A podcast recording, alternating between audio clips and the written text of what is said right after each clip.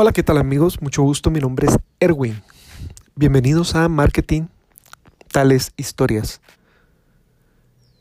Este es un nuevo episodio bajo unas condiciones totalmente extrañas. Por primera vez en 60 días en Guatemala se da la cuarentena total. Este es el día número uno de la cuarentena total. Después de que ayer a las 7 de la noche en, en una cadena nacional de los medios de comunicación se dieran a conocer las nuevas normativas que regirían a partir de las cero horas de hoy. Aparte de que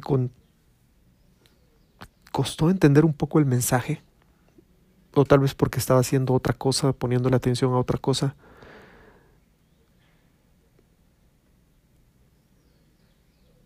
pues se sintió un poco extraño poder ver las reacciones de las personas y lo que la gente estaba diciendo en torno al tema. La reacción fue inmediata.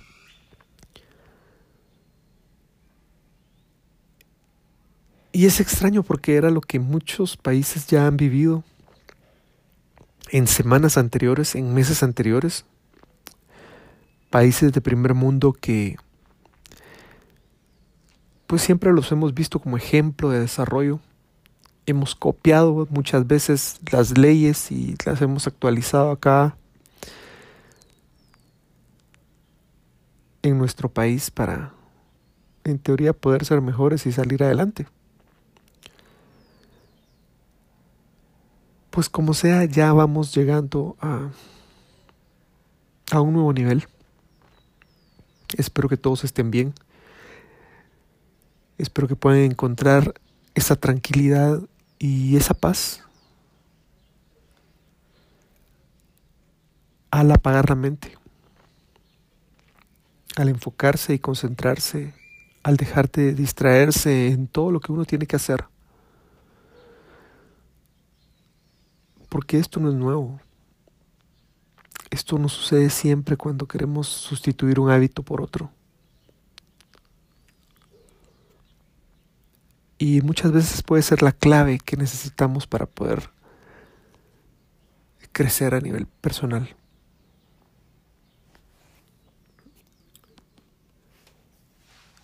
Son este tipo de momentos los que nos hacen reflexionar, parar,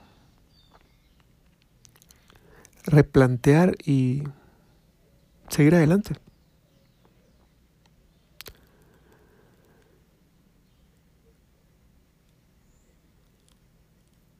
Espero que puedan encontrar esa paz y tranquilidad en medio de esta situación.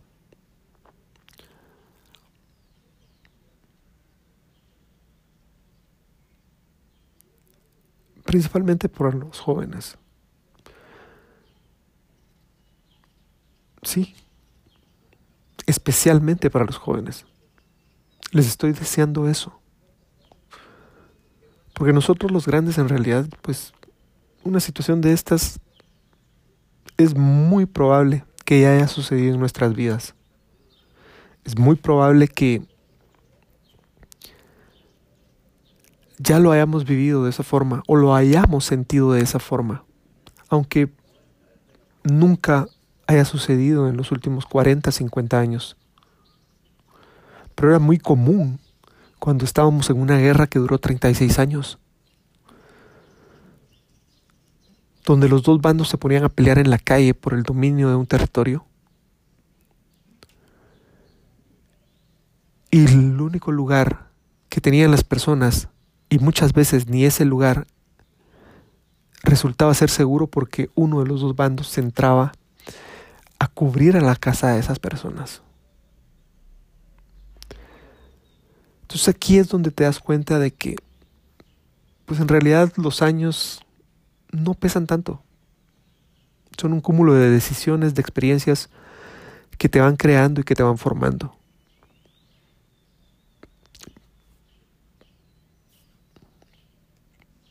Por eso es que tenemos el cuero más grueso. Por eso es que tenemos más herramientas.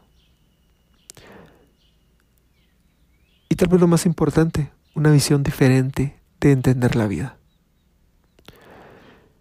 Quiero, quiero declarar, ¿verdad? Quiero hacer la aclaración de que me está saliendo a hablar de esto porque creo que escuchando los últimos podcasts es bien fácil tergiversar la información y, y que se pueda tomar en como que estoy tratando de pelear o polemizar con los jóvenes, con las personas que hacen ahora la parte de marketing digital. En realidad no. Al contrario. Yo he encontrado en el marketing digital una forma más sencilla, más rápida, más eficiente de poder hacer lo que en mis últimos 20 años de la vida hacía. Y a un precio bastante más accesible. Así que al contrario, mi invitación es para que todos aprendamos juntos.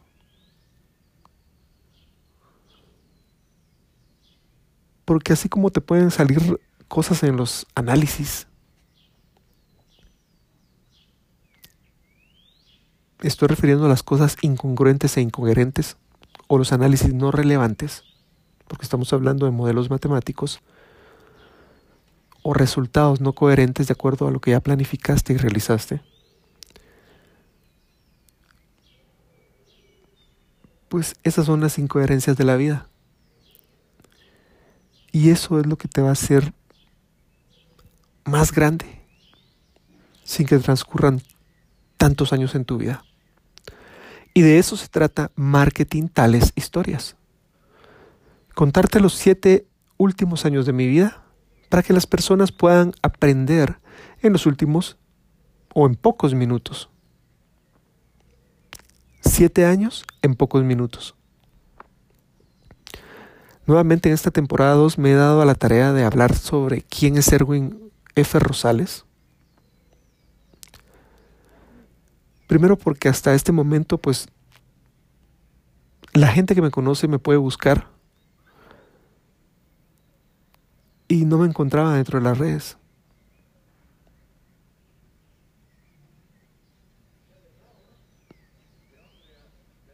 Y es hasta este momento que la gente puede encontrar mis redes hasta principio de este año, donde estoy abriendo, pues, digamos de forma oficial, mis cuentas en las principales redes sociales. Les estoy hablando de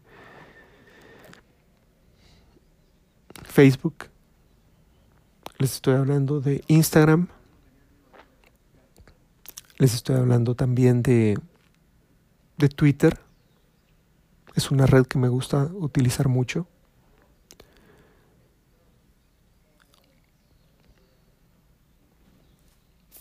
Y LinkedIn, que es la parte profesional.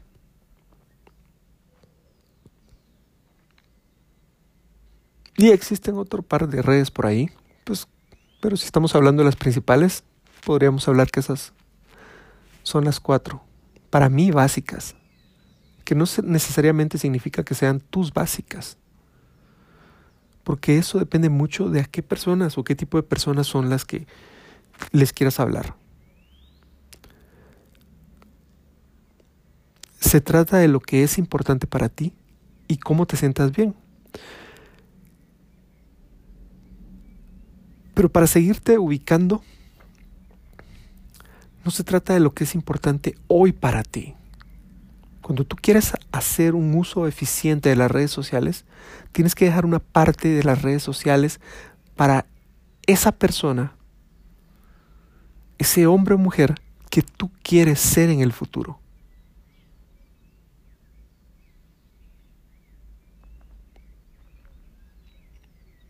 Así es como utilizan las redes sociales en países de primer mundo. Es una forma completamente diferente a, creo que en los, en los episodios anteriores mencioné algo sobre las redes abiertas o las relaciones abiertas y las relaciones cerradas. Me parece también que mencioné en los episodios pasados o en la temporada pasada algo sobre la parte de que normalmente la evolución de las redes que vivimos fue primero para reencontrarnos con mucha gente de nuestro pasado. Posteriormente fue para socializar con las personas que íbamos conociendo dentro del camino y incluso hasta poder crear relaciones. Gente que se empieza a enamorar de, en la parte virtual y que después eso lo llevan a, a la parte de la vida fuera de línea. Todo eso es posible. Y está bien. Yo lo que te estoy diciendo en estos momentos es que si en realidad quieres marcar una diferencia con todo ese grupo de personas que hace eso, deja un 30% del uso de tus redes, aparte de crear una red de un nuevo usuario para proteger tus cuentas, es que puedas utilizar un 30% de tu tiempo que utilizas en Internet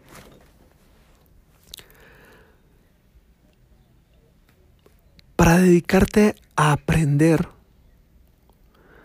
para dedicarte a relacionarte con el tipo de personas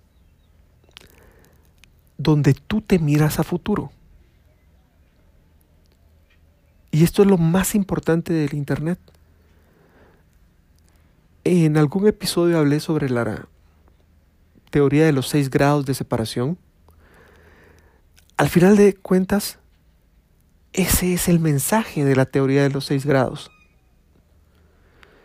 Si tú cambias tu enfoque, si tú cambias tu atención, vas a poder lograr aprender y vas a poder lograr conocer cómo lo hacen las mejores personas a nivel mundial, de cualquier cosa que te interese. Ya depende de tu habilidad, de tu imaginación, cómo vas construyendo ese tú digital, self digital. No me gusta utilizar el término de marca personal. No. Aquí estoy hablando con cualquier tipo de persona. Necesitamos actualmente una presencia digital y al igual que como lo haces con tu ropa cuando vas a una entrevista de trabajo, con tu cabello, necesitas tener ciertas características especiales en el Internet para poder resaltar en relación a todas las demás personas. Y eso es lo que yo llamo tu ser digital. Ese es el objetivo principal de marketing tales historias.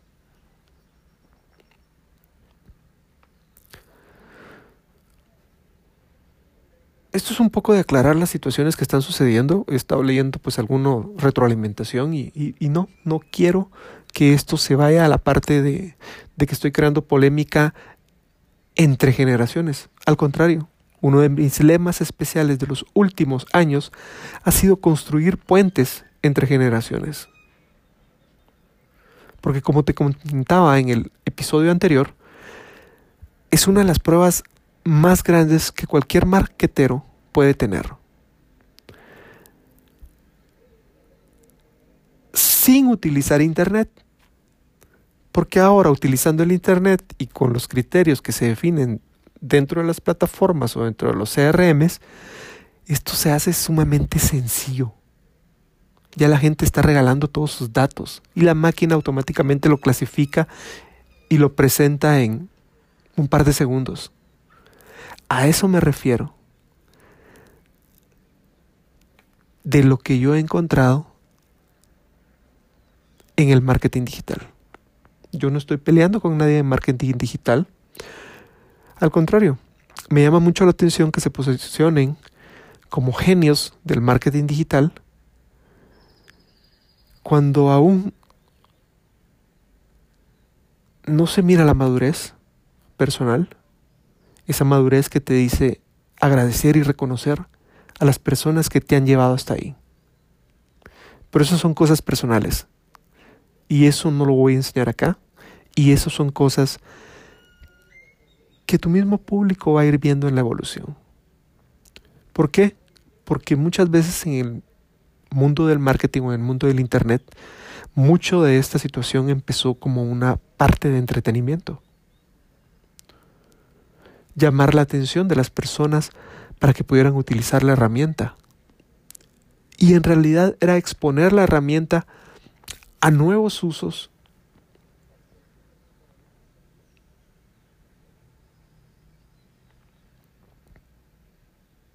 Eso ha ido cambiando con los años.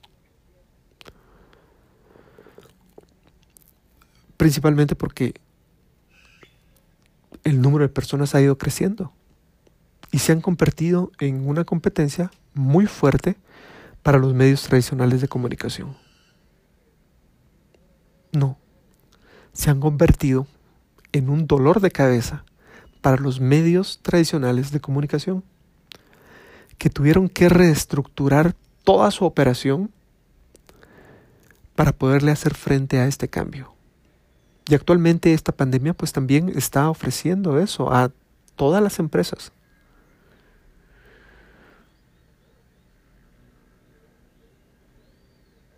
Me gustó escuchar algo el día de ayer. Estaba escuchando a alguien y me decía, y estaban hablando sobre que han quedado expuestos muchas personas que durante muchos años, en los últimos 10 años, han vendido a empresas principalmente la transformación digital y que ahora ante una situación de estas se han dado cuenta que no estaban preparadas.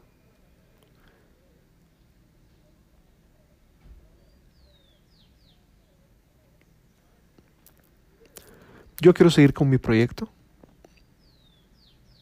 para la gente que lo acepte. Es un proyecto totalmente gratis. Y cuando hablo de gratis es porque no te va a costar nada. Y si te menciono que tienes que suscribir para, tener acceso a contenido especial, pues es básicamente eso. Pero darle like y suscripción tampoco te va a costar nada. Y si ya tienes tu cuenta para aprender, pues entonces ya nos vamos entendiendo.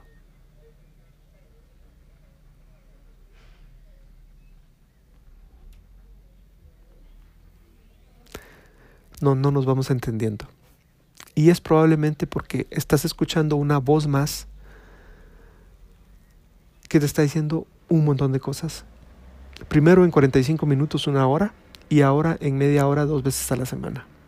Así que me voy a tomar esta temporada o este par de capítulos para seguir hablando de quién es Erwin F. Rosales. Me recuerdo que en el episodio anterior estaba hablando sobre uno de los retos más importantes que me había tocado vivir en mi carrera profesional. Yo era administración de yo estudié administración de empresas y auditor privado.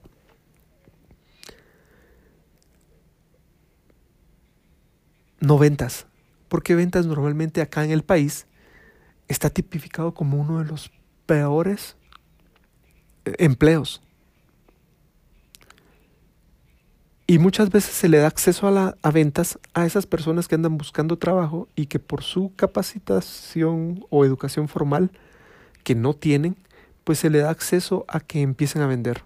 Porque normalmente por andar molestando o por andar distraídos en otra cosa o andar socializando, pues dejaron la escuela. Pero son muy buenos para relacionarse son muy extrovertidos y por mucho tiempo, me gusta pensar que ya no es así, con toda la tecnología que existe y lo, tecnificado que ahora está recursos humanos, pero por mucho tiempo, durante muchos años, estoy hablando de hasta hace los últimos cinco años, en que las personas de recursos humanos o, o, lo que le requerían las personas del área de gerencia al área de recursos humanos eran personas extrovertidas, personas amigables, porque se creía que de esa forma se podía tener una mejor relación e interacción con los clientes. Olvidando que la educación formal era lo que hacía falta normalmente en ese tipo de perfil. Porque desarrollas otro tipo de capacidades. Es como cuando, no sé si recuerdas tu grupo de cuando eras niño. En ese grupo había de todas las personas. La vez pasada hablé algo sobre High School Musical y cómo ahí puedes ver los diferentes tipos de grupos o tipos de personas en los que uno estaba normalmente involucrado. Lo puedes revisar en los episodios pasados. Pero nunca faltaba ese gordito. Nunca faltaba el gordito chistoso y querendón, al que todo el mundo amaba, al que todos nos hacía reír, a ese buen amigo, que porque no podía salir a saltar a educación física, o que tal vez porque era muy distraído por andar pensando en comida, por X o Y razón, no se le daban otro tipo de cualidades.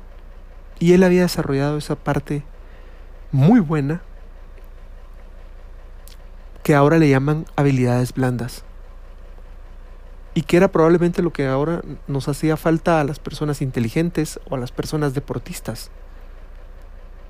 ¿Ya? A ese tipo de situaciones es las que me refiero. Entonces,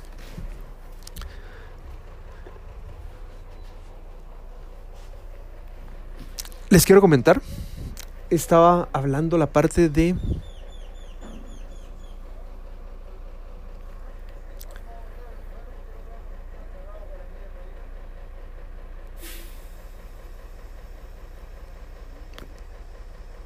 Permítanme, me están distrayendo. y como mucho de la vida no puede ser coincidencias. Ok, si estás escuchando es un efecto especial. Los motores se están calentando. Esto está empezando. ¿Por qué? Porque lo que has escuchado poco a poco en mi evolución personal, en mi evolución profesional, en realidad arrancamos. Son los primeros pasos y los pasos lógicos de todo proceso profesional hay una parte donde uno empieza a hacer marketing táctico, marketing operativo. Ese apagafuegos para que el cliente se sienta satisfecho, para que el cliente vuelva a comprar. Y eso es lo que he visto que mucha gente ahora le llama marketing digital. Bueno, mucha gente, no todos. Y como ahora, en teoría, las estrategias las definen también las máquinas haciéndote unas preguntas, pues ahora también existe el título de marketing digital estratégico.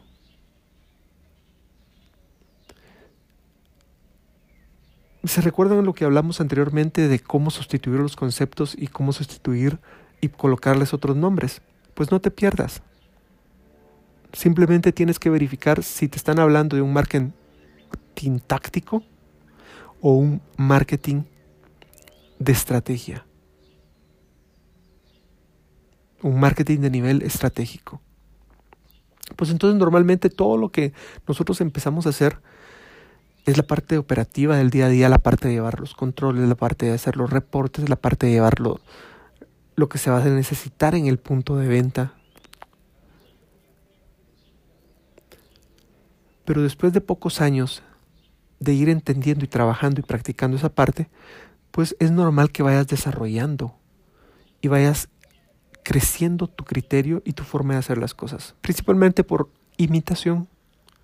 Mucho de aquí depende entonces, y es válido aún, que la gente de recursos humanos siga contratando por la parte de las empresas a las que has estado expuesto anteriormente o en donde has aprendido o trabajado. Pues les comentaba que en mi última empresa, donde me había quedado, primero había salido por, también porque me estaba haciendo falta la parte de dinero no tiene nada que ver con deslealtad ni inestabilidad laboral. No, para nada. Esos fueron conceptos que me acompañaron en muchos años de mi vida, sí, que me los aplicaban, pero que en los últimos 10 años, después de que toda la estructura laboral cambió en el país a través de las leyes, y que pues ahora es muy difícil de negar, porque son las empresas las que tienen que reestructurarse a raíz de esta situación, pero el trasfondo es la parte tecnológica, pues queda inválido. Ese argumento no vale. Anteriormente podías estar 40 años, 30 años, 20 años en una empresa y al final sabías que te ibas a jubilar con tu cheque y retirarte. Eso ya no existe.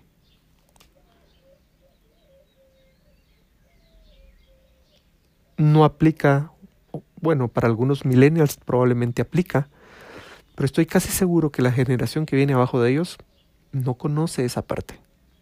Y va a ser bien difícil, en medio de esta situación que estamos metidos, que esa situación siga en los próximos años. Si algunas empresas aún quedan que todavía hacen eso. Entonces, empecé a buscar, a tocar puertas. Les comentaba que eh, uno de los últimos proyectos que había desarrollado, que era una tarjeta para ayudar a la gente de los seminarios,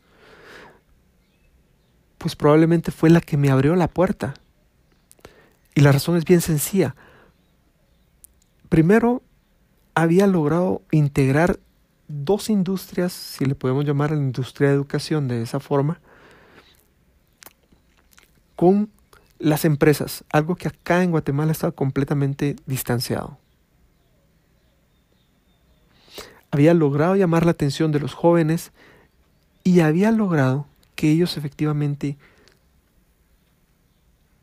buscando su bienestar, pues también contribuyeran a los objetivos de la empresa. Y no había truco, todo estaba claro, expuesto de frente.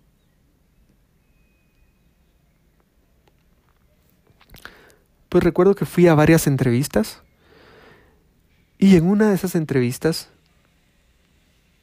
cuando empecé a hablar de qué era lo que yo estaba haciendo, me dijo, ah, así que eres la persona que, que tiene a cargo ese proyecto. Sí, usted lo conoce. Sí. Mi hijo, que está por salir, llegó a una casa bien feliz y anda vendiendo ahora eso.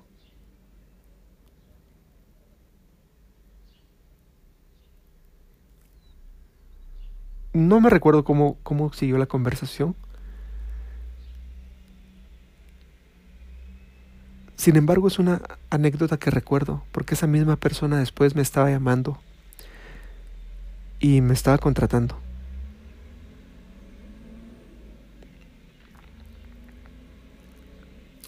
una de las empresas más grandes de Guatemala.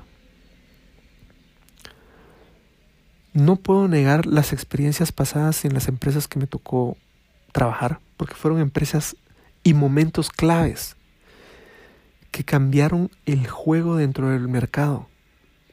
Entonces hay mucha, no sé si puedo utilizar la palabra carnita, hay mucha carnita,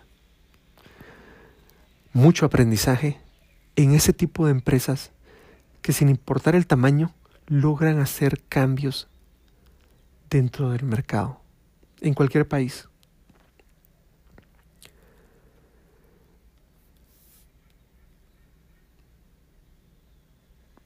Recuerdo también que para mí fue sorpresa porque cuando llegué a la empresa donde actualmente pues había crecido profesionalmente, muchas experiencias tanto a nivel profesional como a nivel personal, aprendiendo de estas personas que, que eran los dueños de la empresa, que, me, que tuve la fortuna de aprender la filosofía y la forma de trabajo, la forma personal en que ellos trabajaban, porque ahora pues siguen trabajando pero están a otro nivel y han pues incluido pues como ya la empresa da de sí niveles operativos y niveles gerenciales, ¿verdad? Para que manejen la operación diaria.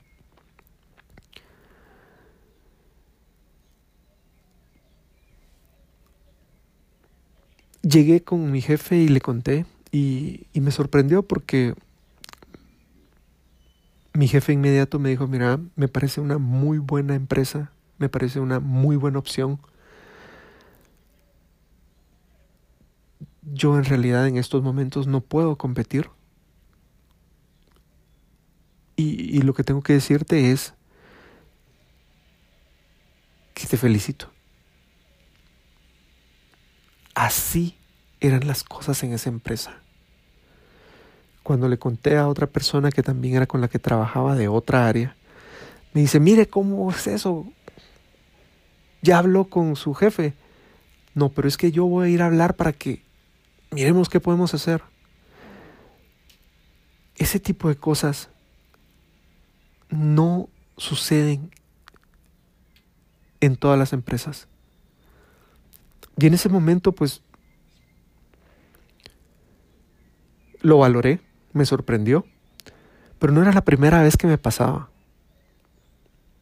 Ya me había sucedido anteriormente en la empresa cuando estuve trabajando como trainee administrativo contable.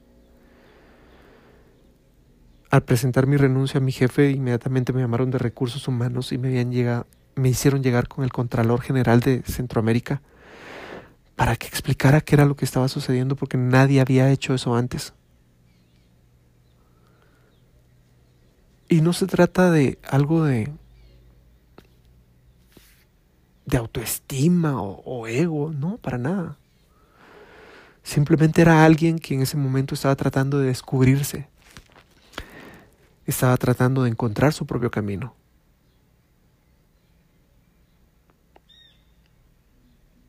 arriesgándose a tomar decisiones sin tener garantizado nada en el futuro.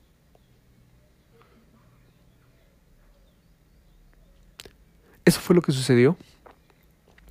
Y así fue como entro a una nueva empresa, una nueva industria. Bueno, voy a terminar por acá el podcast de esta semana. Ya se me terminó el tiempo.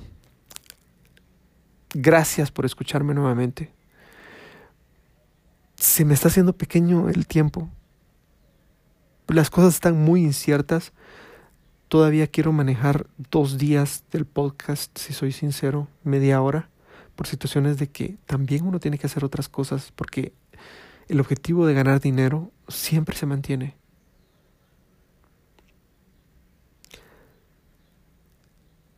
Si quieres avanzar más rápido, suscríbete, comenta, comparte. Muchas gracias, mi nombre es Erwin. Me pueden encontrar en las redes sociales como Erwin F. Rosales. El podcast está saliendo en las principales plataformas de audio. Estoy hablando de Spotify, estoy hablando de Google Podcast y Apple Podcast y las principales plataformas de audio. También lo puedes leer en Marketing Tales Historias.wordpress.com. Prometo que lo voy a actualizar en estos días de cuarentena total. Muchas gracias.